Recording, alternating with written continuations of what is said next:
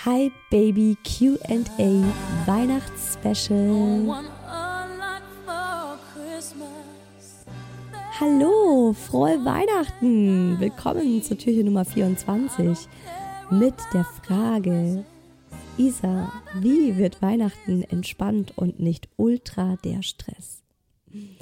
Da kann ich euch nur raten, wenn ihr es noch nicht getan habt, hört euch meine große Weihnachtsfolge an die jetzt hier Anfang Dezember im Podcast online ging.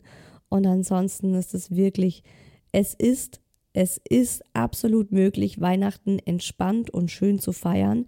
Es ist eine Mindset-Sache. Wenn ihr euch sagt, ich lasse mich an Weihnachten nicht stressen, dann lasst ihr euch an Weihnachten verdammt nochmal nicht stressen, ist das klar.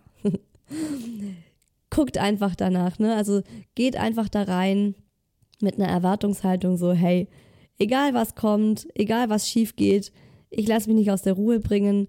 Ich finde das auch vor allem für die Kinder wichtig. Was ist den Kindern an Heiligabend wichtig? Präsente Eltern. Eltern, die sich Zeit nehmen für die kleinen Dinge.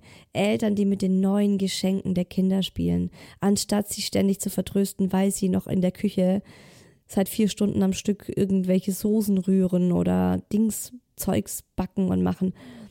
Nehmt euch Zeit für eure Kinder. Wirklich, eure Kinder zeigen euch, wie man entspannt Weihnachten feiert, wie man Weihnachten genießt. Schaut es euch von den Kleinen ab und lasst euch einfach von denen mal in den nächsten Tagen leiten.